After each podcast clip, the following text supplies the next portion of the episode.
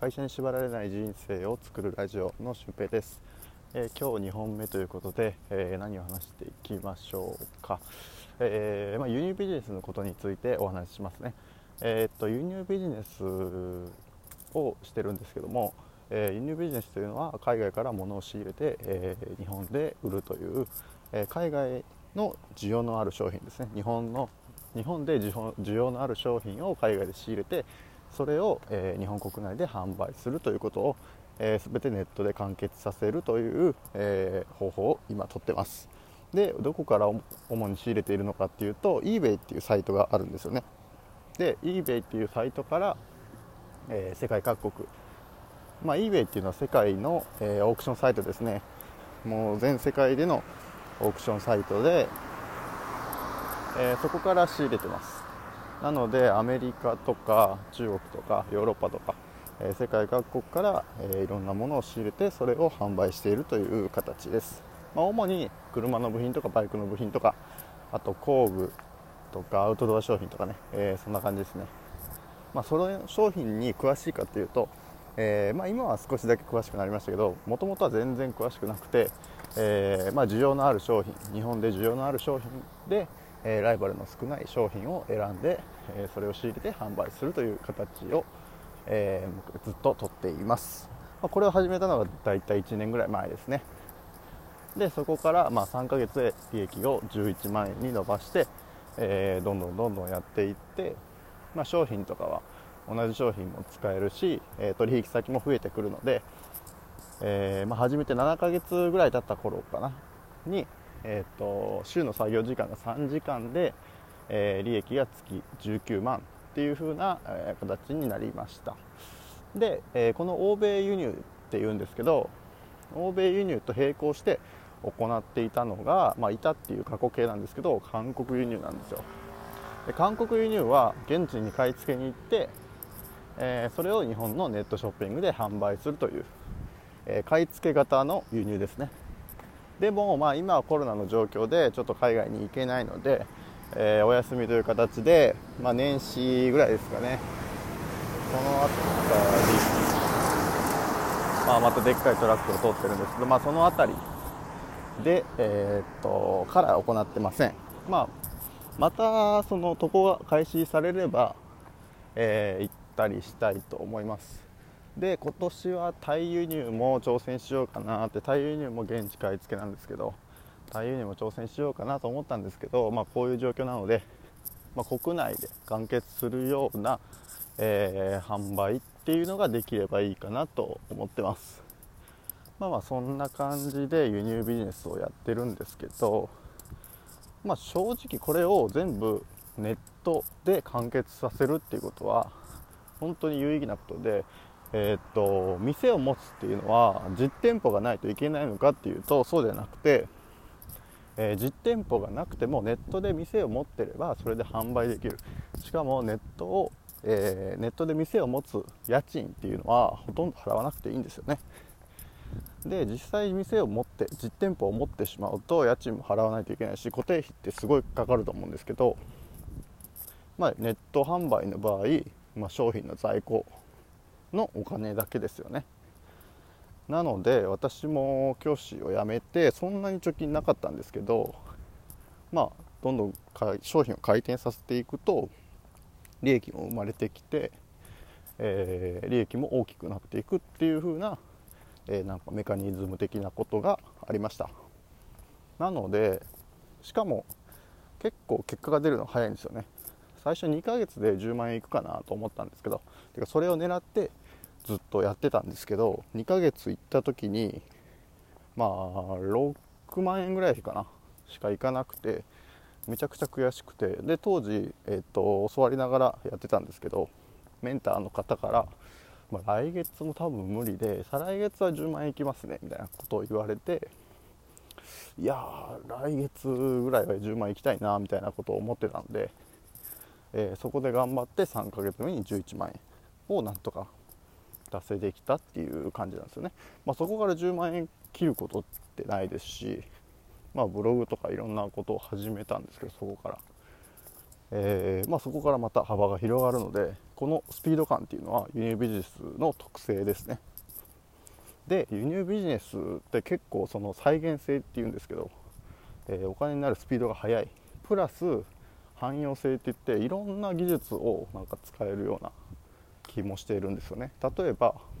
えー、独自の仕入れ先っていうのを開拓するためにはメールを送ったりとか電話をしたりとか、えー、ちょっと泥臭いんですけどそういうアクションを起こすこと。でこれって、まあ、宣伝なんですけどえー、CM 力というか広告力というかそういうマーケティングの力も、えー、身につきますしどうやったら商品が買われるのかなっていうページ作成とかね。それって文章の見せ方とかページの、えーと、デザインの見せ方とかそういったところが、えー、お客さんの心に突き刺さったりとかなんか信頼性を保つために必要な。でこれって普通の会社ってやってるじゃないですか。チラシとか販売したりとかチラシ配ったりとか、まあ、ホームページ作ったりとかあと CM とか。でそういうことを全部、えー、1人でしかもその小さい規模は小さくてだから全部自分でできるし全部自分で学べるっていう、まあ、利点もありますよね。これがやっぱり汎用性だと思います。でその技術っていうのは副業として、えー、使えるのでまあ、会社に縛られずに、えー、会社以外の収入を持ちたいっていう方もたくさんいるのでそういった方にも向けて、えー、発信することができる。ということでブログを書けば需要が出てくるっていう風な、えー、まあ、好循環ですね。汎用性がある分、え需要もあります。でプラス、えお金に利益につながる期間も短いので再現性にが高いという風なえことも言えるんですね。実際ブログとかでもいいんですけどブログをコンサルティングすることもしてるんですけどやっぱりブログって半年ぐらい頑張って書かないとなんか完成というかその構築できないんですよね。なのでとりあえず3ヶ月で、えー、月利10万円達成してそこからブログ始めようよっていうコンセプトでやってますね。まあ、っていう感じで輸入ビジネス欧米輸入と韓国輸入を、えー、今実践してるんですけどあとそうですね外注化ですね、えー、実際最初の頃って商品を、えー、仕入れたら自分の家に届いて、えそれを自分で梱包して自分で検品もしてでそれを自分で、まあ、コンビニか郵便局行って発送するっていうことをしてたんですけどえ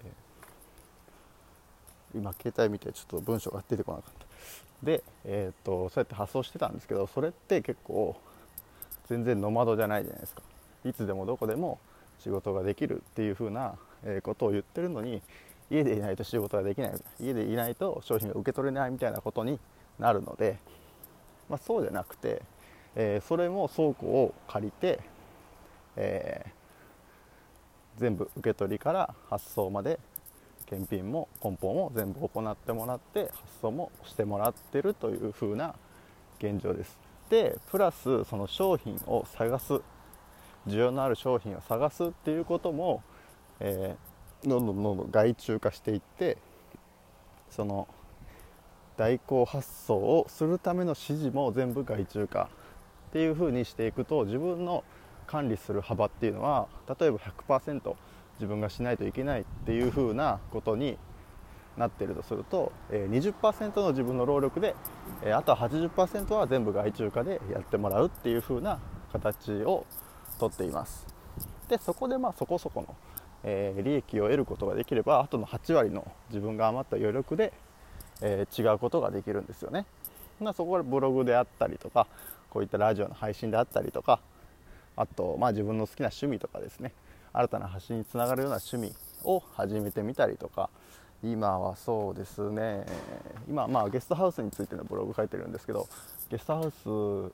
に来てくださいみたいなインスタで、えメッセージいっぱいもらってるのでそういうところにも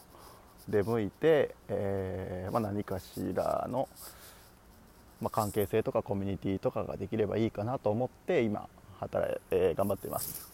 なのでこの外注化っていうのも、えー、まあ、また細かく配信するんですけど、え、行ってますまあ、絶対必須ですね1人で会社にする必要っていうのは全然ないんですけど、えー、自分がやらなくていいことは、まあ、外注化して任せるっていう風なことは、まあ、必須ですね。会社に縛られずにかつ自由に生きるためには、えー、必須なことだと思います。っていう風に輸入ビジネスを1年前からやって今はもう外注化もして自分が2割の力で。で8割はあとは外注化で100%の力を生み出してるっていう風な、えー、形を構築しています、まあ、っていう風な形で輸入ビジネスについてのお話でした、えー、それではまた次回の配信でお会いしましょう。ではでは。